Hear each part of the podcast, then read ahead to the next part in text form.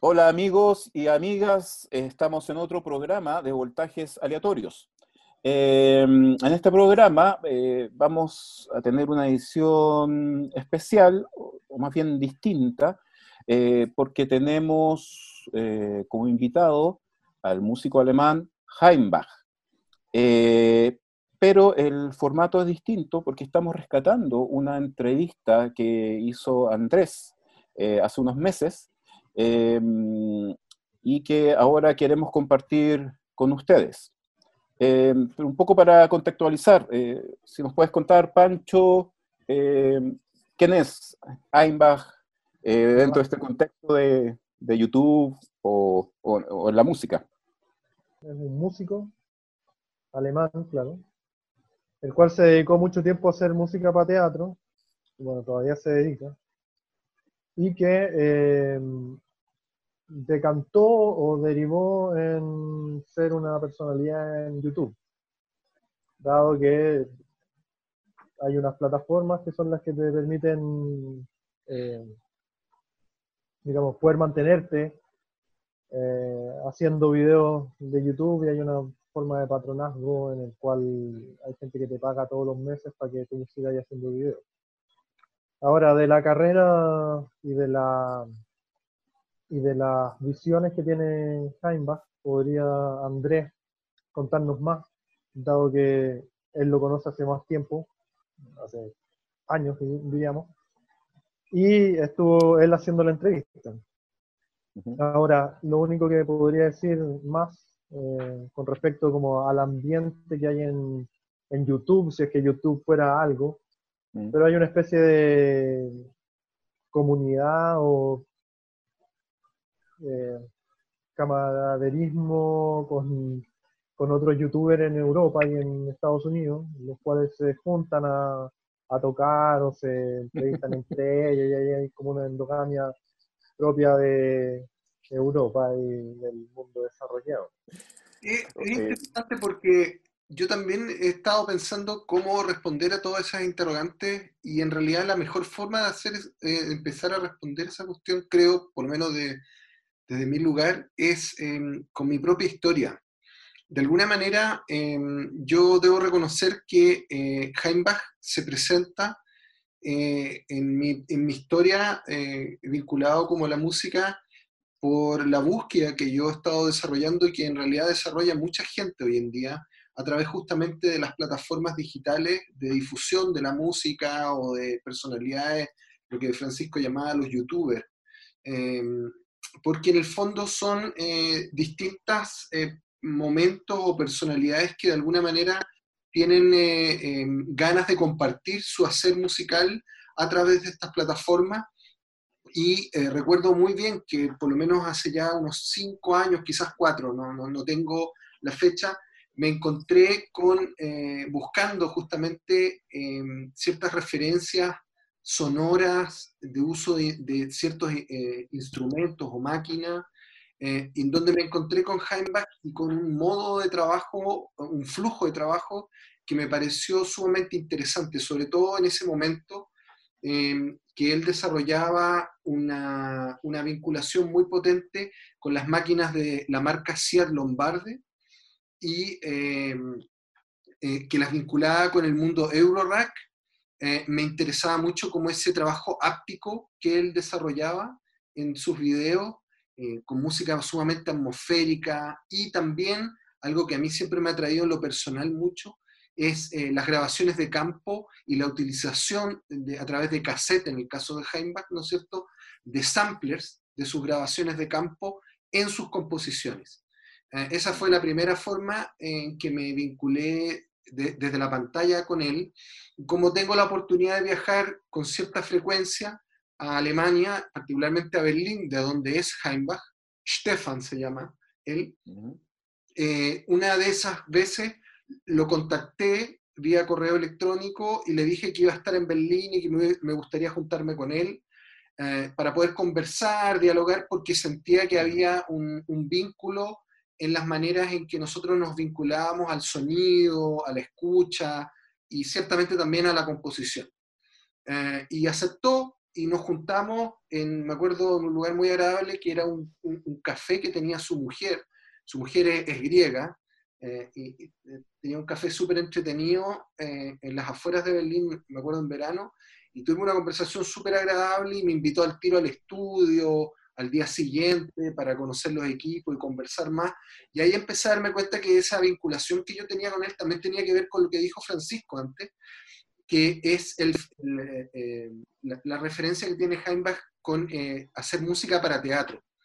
Ustedes saben que yo soy profesor de teoría del teatro, trabajo en la universidad y, y de alguna manera ese mundo teatral para mí también es muy cercano. Entonces, de alguna manera, ese interés de componer para la escena teatral para el cine, para los documentales, también me atrajo mucho del trabajo eh, de Heimbach. Y en el fondo, e, en esa ocasión eh, fue conocernos, buena onda, abrimos el contacto, él me presentó también al, al, chico este que está a cargo, el estadounidense que está a cargo de la tienda Patchpoint en, en, en Berlín, que es una tienda que entre otras cosas también eh, fabrica los Seat Lombarde, ¿no es cierto?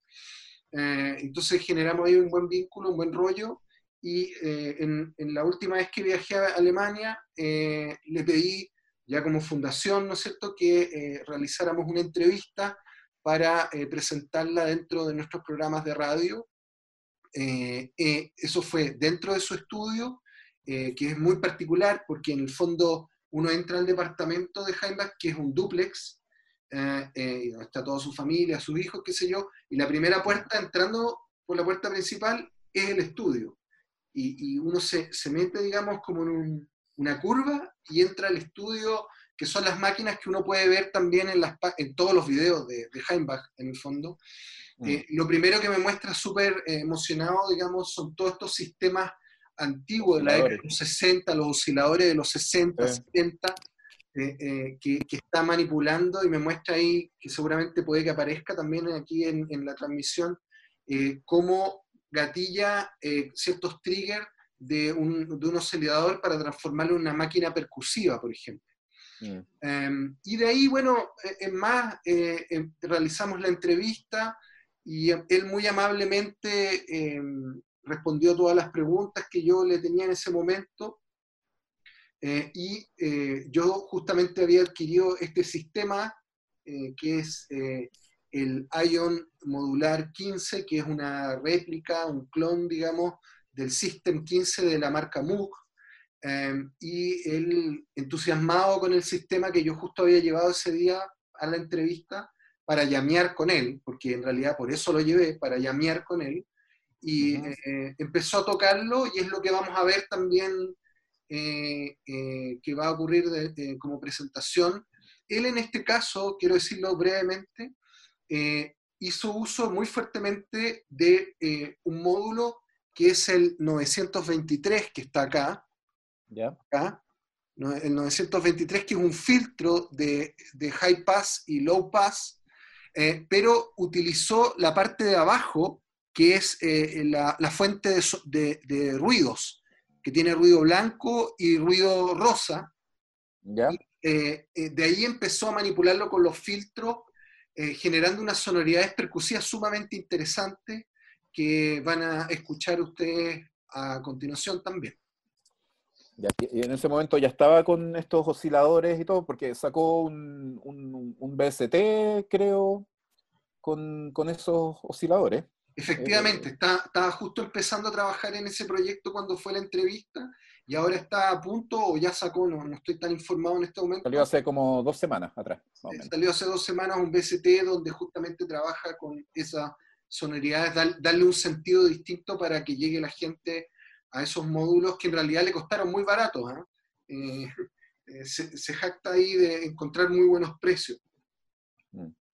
Y eh, Jaime, ¿qué, es? ¿Es como tiene formación musical o acústica? Eh, es, compositor, eh, eh, tiene formación musical. Ya. y tuvo una vinculación en la escuela muy cercana siempre con la gente de teatro. Lo cuento un poquito ahí en la entrevista también. Sí. Mientras estudiaba en la universidad. Ya, no sé si les parece que vayamos a la entrevista. y después damos nuestras apreciaciones. Bien, estamos aquí con Heimbach en su estudio, aquí en Berlín. Muy contentos de poder entrevistarlo para nuestro programa de radio Voltajes Aleatorios. Él ha aceptado amablemente participar y Chile va a tener la oportunidad también de eh, conocer un poco de su trabajo. Heimbach, wie geht's dir? Thank you very much, I'm feeling well. Muchas gracias, estoy bien. Yes? Yes. Sí. Äh, ich würde gerne erstmal äh, ein bisschen Heimbach, ¿cómo estás? Me gustaría partir nuestra conversación du conociendo un poco de ti, de tu trayectoria, conocer un poco de cómo has llegado a todas estas formas de trabajo con el sonido de la música. s- De chico aprendí piano y me fascinaba la banda sonora de los juegos. I Así que empecé a grabarlas en cassette y se las mostraba a mi profesora de piano y ella las transcribía. Así que yo tocaba temas de juegos, Leisure Suit, Larry o cosas ambient del Eye of the Beholder, cosas simples pero que me mantenían interesados en seguir avanzando. Realmente me metí en la música cuando tenía como 15 años, que fue la primera vez que me subí al escenario con una banda. Toqué una secuencia de notas y no me acuerdo mucho más del concierto.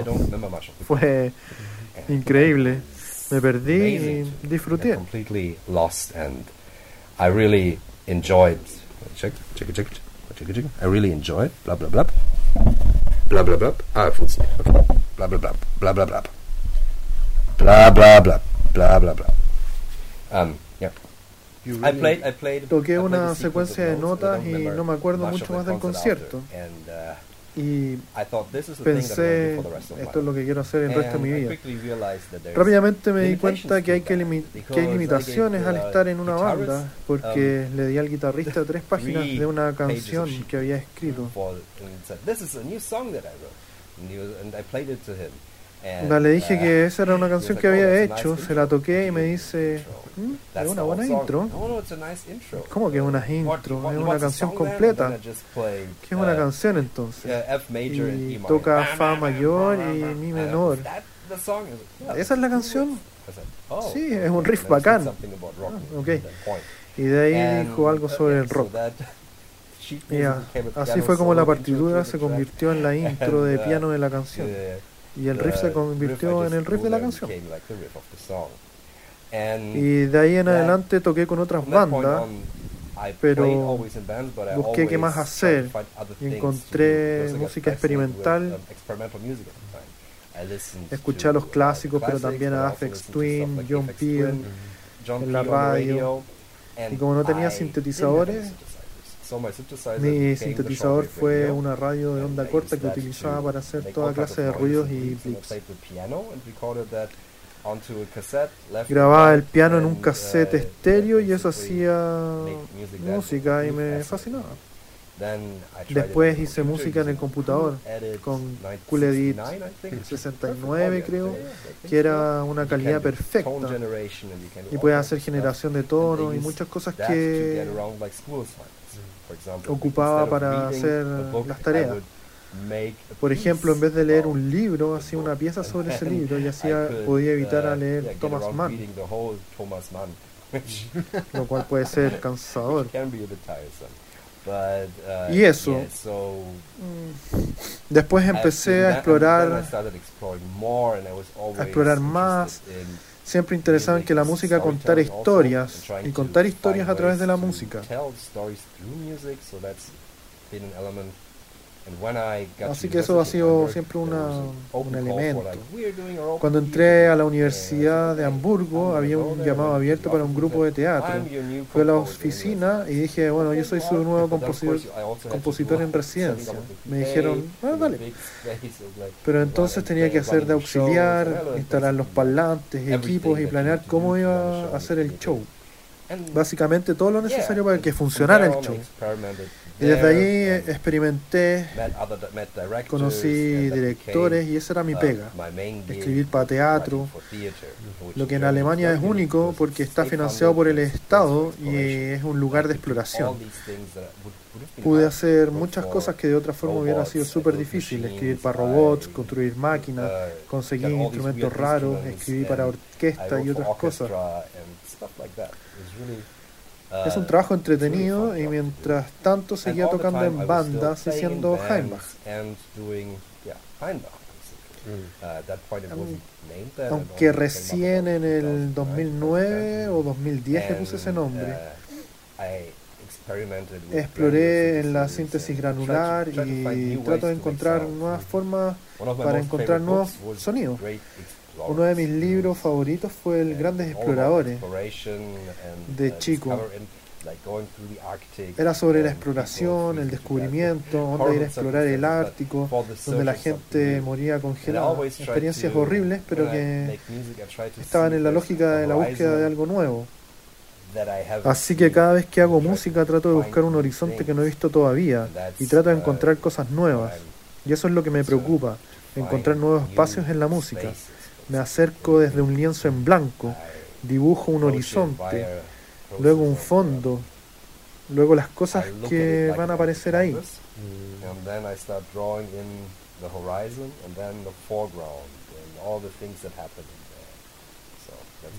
Esa es la forma que visualmente estructuro. Quisiera preguntarte por tu trabajo con el teatro. ¿Por qué te interesa ese vínculo y cuáles son las diferentes fases de ese trabajo? Además, nos interesa saber cuáles son los aspectos técnicos que te interesan abordar en esas exploraciones. Ok. Cuando trabajo para el teatro, el proceso es que me pasan el guion, lo leo, y el guion está basado en un lenguaje. Y el lenguaje tiene una textura. Así que a veces esa textura es la que me da las guías de cómo la música debe sonar.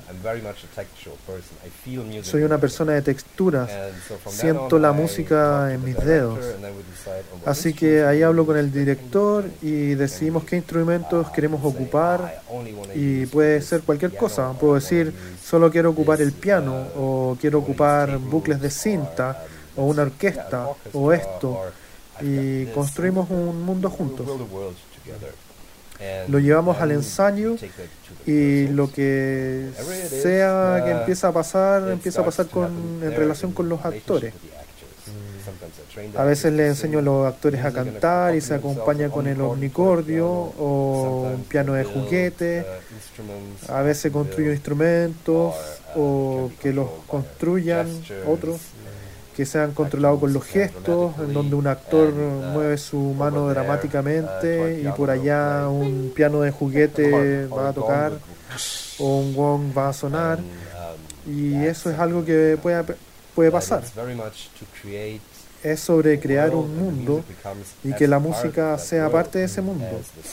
Es como es el diseño de la escenografía y el diseño de vestuario. Y muchas veces me encuentro mucho más vinculado con el diseño de vestuario y el diseño y la música están en ese mundo que la escenografía propone finalmente.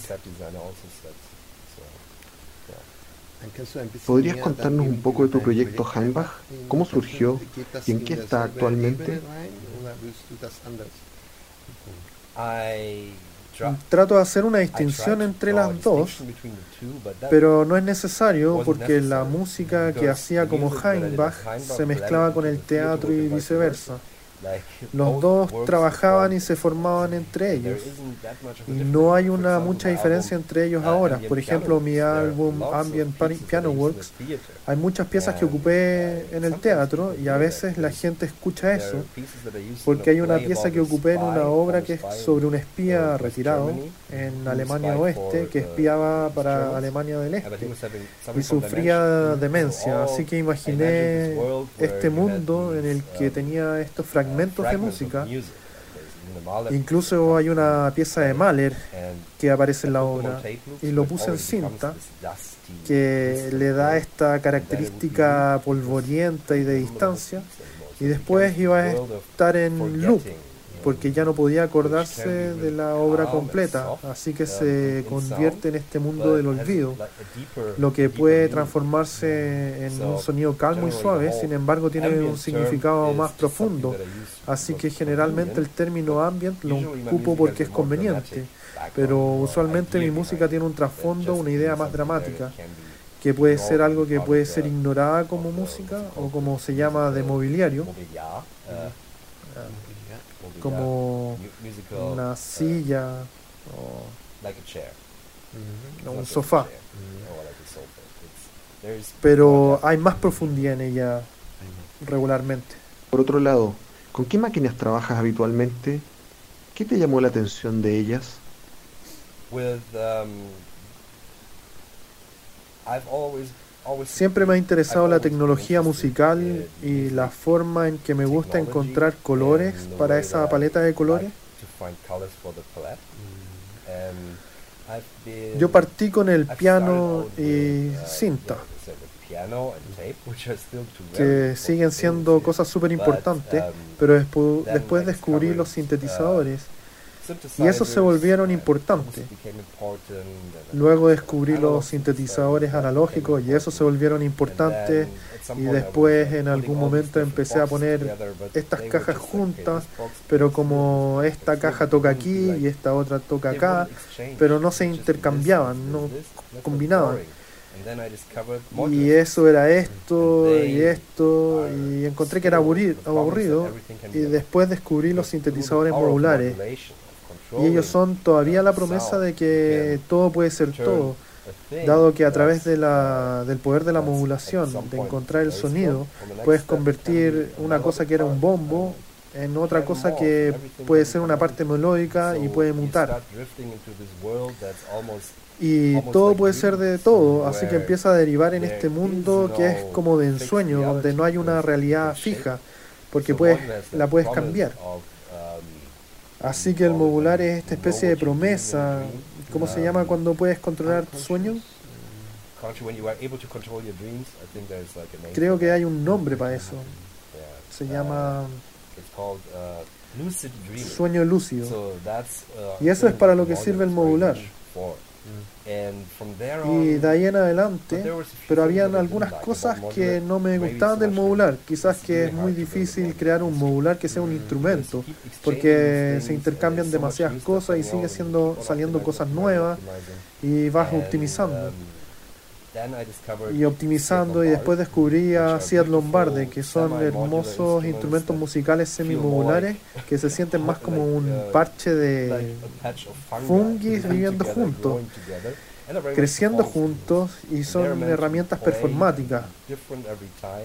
Su intención es que sean tocadas y que sean cada vez eh, uh, diferentes y uh, que te prometen soñar lúcidamente, pero en ese formato form mucho más tocable porque los cables son más ricos, nicer, las interfaces son de madera, lo que como un pianista es muy importante.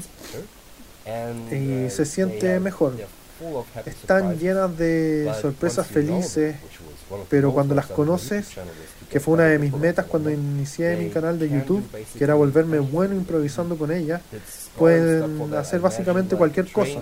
Incluso hice orquestaciones donde me imaginaba que venía un tren y conté la historia del tren que venía en la obra usando solamente los instrumentos in Seat Lombardi. Onda, hacer el tren aparecer en el oído interno, en el rabillo del ojo del espectador, and, uh, del oyente, sí. Y es totalmente posible, pero toma to learn, tiempo aprender, lo cual amo, porque sí, es muy gratificante it. el aprender un instrumento y ser capaz de dominarlo, lo que en un modular es muy difícil, creo. Y de ahí en adelante sentí como que esta era mi configuración perfecta para tocar en vivo, are Lombardi, tools y que estas eran las herramientas con las cuales podía trabajar el resto de mi vida.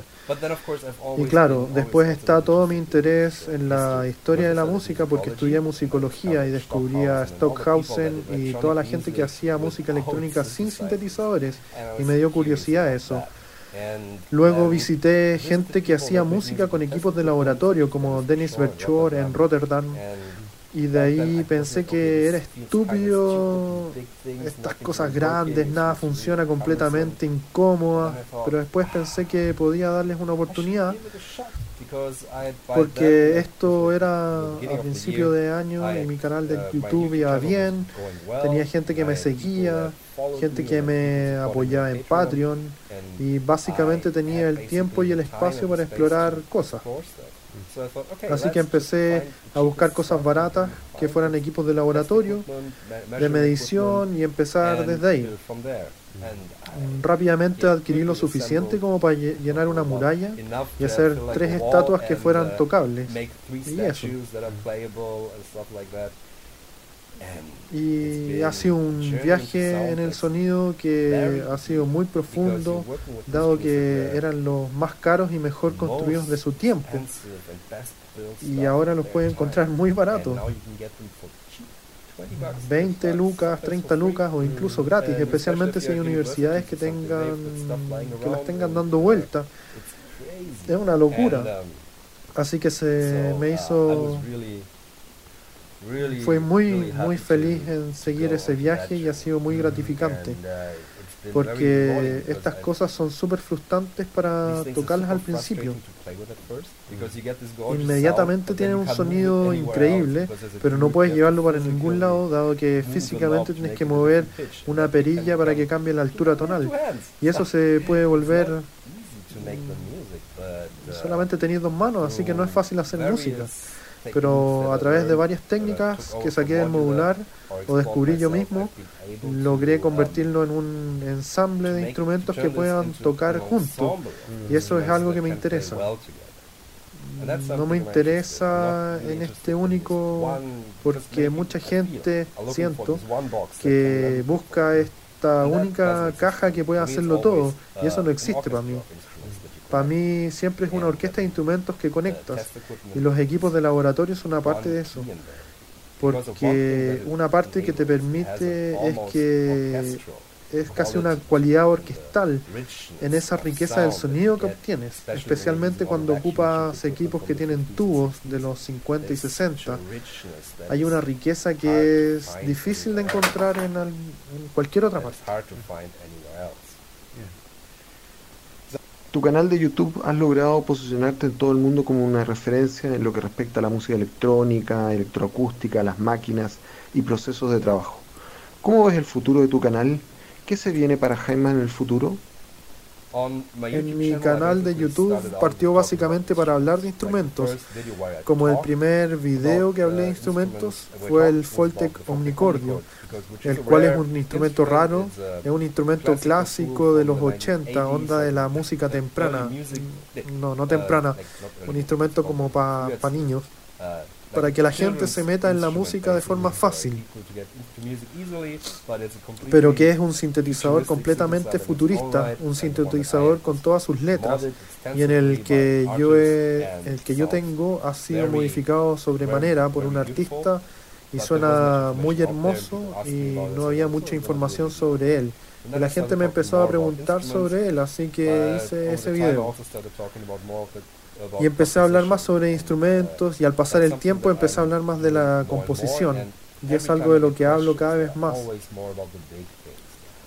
Cada vez recibo preguntas, ahora son sobre las grandes preguntas son más de creatividad, son más de estructura, son más de composición, son más del negocio, en vez de estar enfocadas en las herramientas. Quizás las herramientas es más el gancho que te mete en este mundo, pero quizás lo que quiero transmitir es que lo más importante es el hacer música. Y he estado haciendo algunos proyectos bacanes en el que están más en el ámbito del arte espacial, como que he estado, estoy haciendo una especie de cosas que se llaman destructive loops, donde agarro un método destructivo, por ejemplo cuchillos, lija, fuego, y lo aplico a un bucle de cinta magnética y lo destruyo. El proceso donde la cinta se desintegra suena hermoso, porque cada vez se vuelve más distante, ruidoso, hasta que se desvanece. Y como las memorias, muy eh, humano, te vinculas con eso. Así que eso es algo que he hecho. Es la tercera recientemente y es algo que quiero expandir en el futuro. Con los equipos de laboratorio ensamblé tres estatuas que son tocables y eso es algo que son cosas que son cosas enormes que me toman medio año en armar y hacer. Esto va a ser algo que voy a estar haciendo en mi canal más y hablar más de las grandes cosas, pero por mientras también voy a pasarlo bien y documentar qué es lo que estoy haciendo ahora. Acabo de grabar un video donde hablo de cómo yo hice esa muralla de equipos de laboratorio fueran más tocables, formas para que fueran más tocables, muy de nicho muy de nicho y no creo que sea un video que va a tener como cientos de miles de reproducciones, pero para mí es interesante y me gusta compartirlo. Y hay una comunidad de gente que está interesada en eso y gracias a Patreon y toda la gente que está ahí y me apoya, puedo hacer estas cosas de nicho, pero divertidas. Así que eso va a continuar y no sé, mezclando de hablar de instrumentos, hablar, no sé, incluso de pedales de guitarras con los temas grandes. Así que para eso necesito más tiempo y eso es gracias de nuevo a Patreon. Está sucediendo y es y tengo tiempo, más tiempo para hacer esos videos, planearlos mejor y puedo invertir en mejores equipos, cámara para grabar más tiempo y no 20 minutos, cosas que van haciéndote lo más fácil.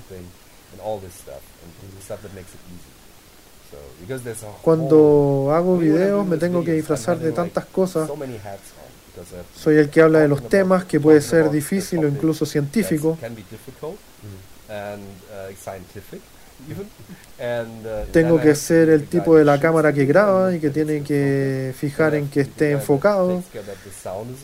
Tengo que ser el tipo que se preocupa del sonido y al final tengo que editar todo eso y con estas cosas. No es raro que se me olvide prender el micrófono o que esté desenfocado, pero al final esa es la estructura de lo que está hecho a mano y es YouTube es una persona haciéndolo todo.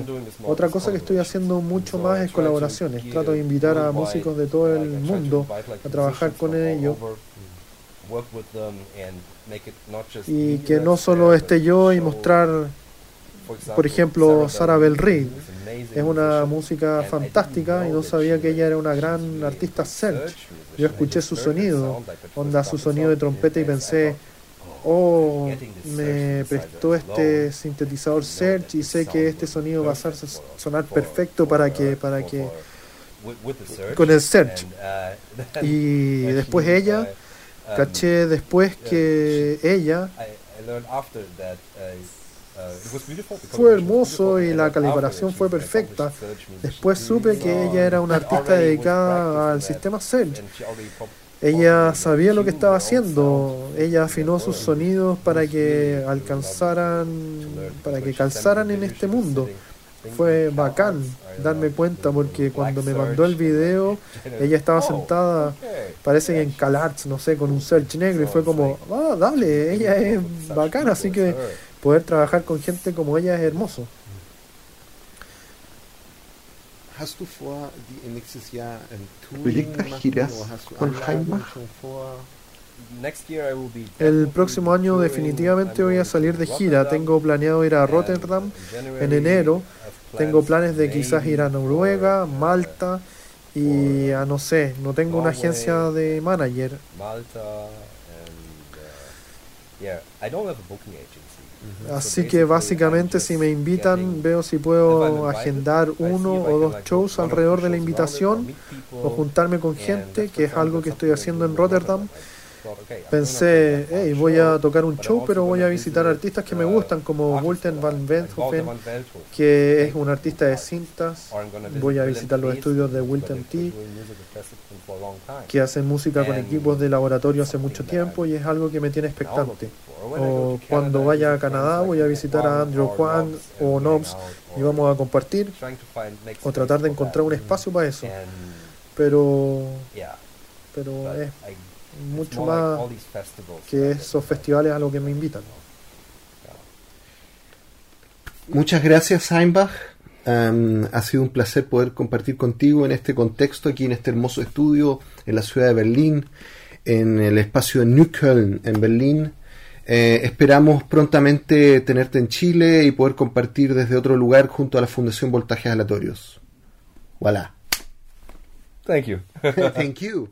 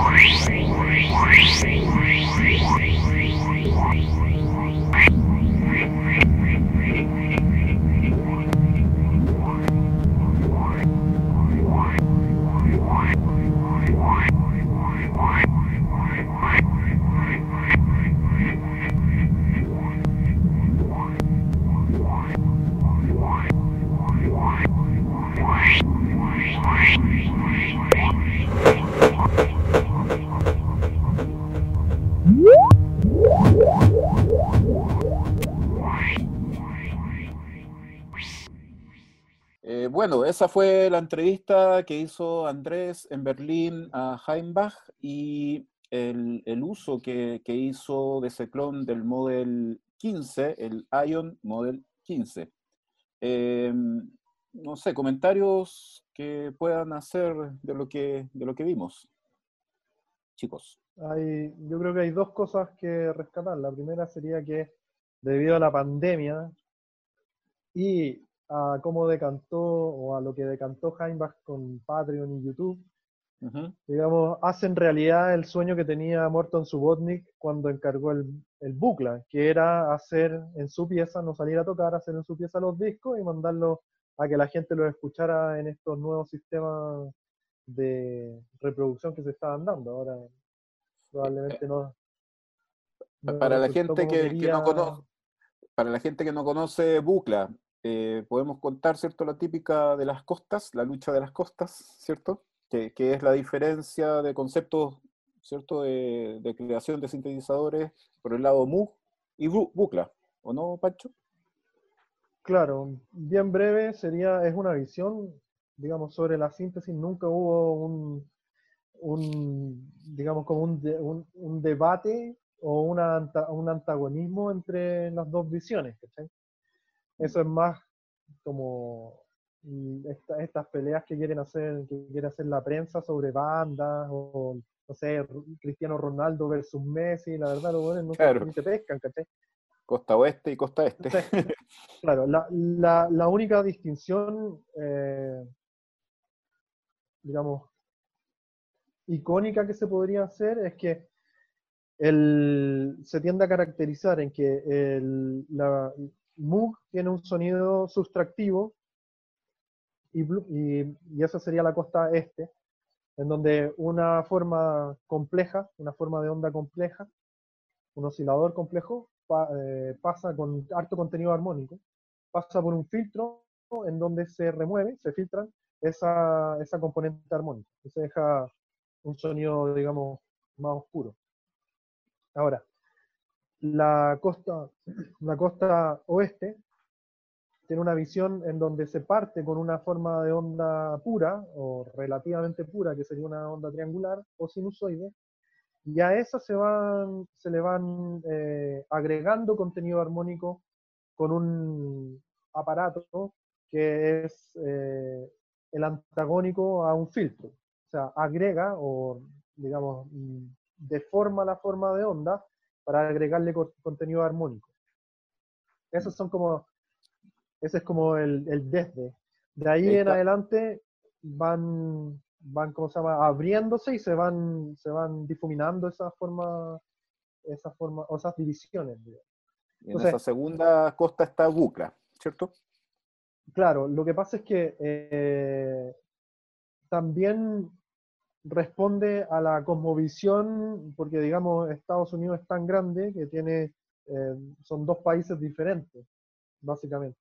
O en ese entonces, dada la distancia, eran dos países diferentes. Y no conversaba el que estaba a un lado versus el que estaba en el otro. Y la realidad política era completamente diferente en la costa oeste. ¿Cachai? Estos estaban con el hipismo. Mm. Entonces estaban en el rave, estaban en las drogas, estaban en, ese, en esa mm. cosmovisión. O la contracultura que le llamaban. Claro. Entonces, si bien los dos tenían el mismo problema, que era el problema de, la música concreta, el acercamiento era completamente diferente. Y donde decanta también, porque Moog trata de hacerlo para, eh, para los músicos, para los rockeros, en cambio, Bucla y eh, Morton Subotnik, eh, Sanders, Todd Barton, estaban en la... ¿Sabéis que nos queremos desligar incluso de la escala musical? Mm. Entonces, eh, las aplicaciones son completamente diferentes. Y el sonido al que logran también es completamente diferente. Mm. Sin embargo, los dos tienen, por ejemplo, BCA, BCF, secuenciadores, el, el Music Easel tiene un teclado, mm. Pero esa aplicación del teclado es completamente Ahora, esa es la primera y quizás lo podemos ligar con el segundo comentario que tenía. que es en este uso creativo que eh, Heimbach le da al filtro del eh, Model. sistema 15, Mm. del Model 15, que es que eh, tú estás ocupando algo que se supone que es un aparato que remueve componentes armónicos para efectivamente eh, generar contenido armónico, hacer un sonido. Mm. En donde este circuito se lo transforma en una membrana al meterle un pulso y ese pulso que sería una excitación genera un tono y ese tono lo controla. ¿cachai? Ahora, uno puede llevar al extremo o ponerse más creativo incluso con, este, con esta concepción y eh, generar, por ejemplo, una función, o sea, desde un pulso, generar algo que te controle otra cosa, otro parámetro en este sistema modular. Y ahí viene la exploración que cada uno puede hacer eh, en sus sintetizadores, en sus sistemas o en su creación musical diaria. ¿Cachai? Básicamente eso, eso Mm. sería lo que yo podría aportar. Sí. En el caso de Heimbach ahí también es súper importante las influencias que él tiene de la tradición musical alemana de la música electrónica. Eh, muy fuerte, él está muy fuertemente influenciado por lo que se llama o llamó la música krautrock alemana eh, y eh, en el fondo de alguna manera también eh, con lo que se llamó a modo general la música concreta Concreta. Mm. esta idea justamente de difuminar la fuente de emisión de lo sonoro a través justamente, por ejemplo, de la grabación en cintas magnéticas, fue, fue una influencia súper grande para, para Heimbach.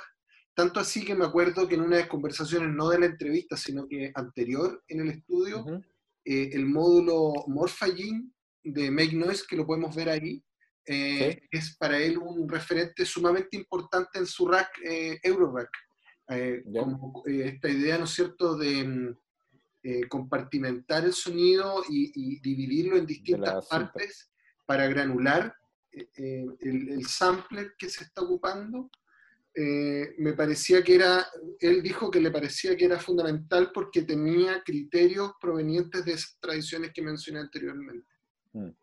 Quizás también, yo me voy por el lado también de, de lo popular, porque si uno piensa unos años atrás, es- esto de la música concreta era un tema medio, ¿cierto? Como velado, o sea, lo sabían más que nada los académicos, pero eh, eh, que sea uno, yo creo que en diciembre era uno de los cinco youtubers más populares que muestran equipos y todo eso, eh, encuentro súper interesante que plantee esos temas que parecían como de la academia, que empiezan a ser populares y que den ganas de hacerlo. O sea, que se tome la cinta, re- eh, recuperar el cassette que tienes en el cajón y tratar de manipular, ¿cierto? Tu, tu, tu cinta y dar la vuelta, como lo que hace Cortini también con las cintas, eh, Alessandro Cortini. Entonces, yo también veo en Heimbach, más que alguien así, oh, qué popular, eh, tiene un valor de, de- de- de esa tradición eh, de la música contemporánea, ¿cierto? Eh, ha- hacerlo más, entregarlo a la mano de, la gente que, que- más popular, por decirlo, del, pop. sus videos son sumamente pedagógicos. Él Sí. siempre quiere enseñar asuntos. ¿Sí? Sí. Sí, así que tiene ese, el- yo creo que es un gran, gran, gran valor eh, de, hacer que esto sea simple, ¿cierto? Que no, no es algo escondido de algunos, sino es una cosa simple y disfrutémoslo y, y juguemos, ¿cierto? Absolutamente. Eh, Así que hay que recomendar que visiten la página de Heimbach, que vean los videos antiguos también, no los actuales solamente, porque se aprende un montón con el trabajo que desarrolla. Sí, Eh, justamente. nada, Heimbach es un referente fundamental y me alegro mucho que haya eh, aceptado conversar con nosotros eh, y ojalá que en un futuro no tan lejano poder eh, traerlo a Chile porque él tiene muchas, muchas ganas de venir a, Sudamérica y particularmente a Santiago de Chile para entregar parte de esos conocimientos y tocar obviamente en nuestra comunidad. Súper. Bueno, hasta aquí nuestro programa, que fue un poco distinto a los, a los, los anteriores, a los anteriores que hemos hecho, pero era la idea compartir con ustedes esta conversación eh, eh, para seguir aprendiendo como es nuestra intención en cada uno de los programas. Bueno, chicos, un gusto haber estado con ustedes. Nos vemos en el próximo programa. Nos vemos. Chao, chao.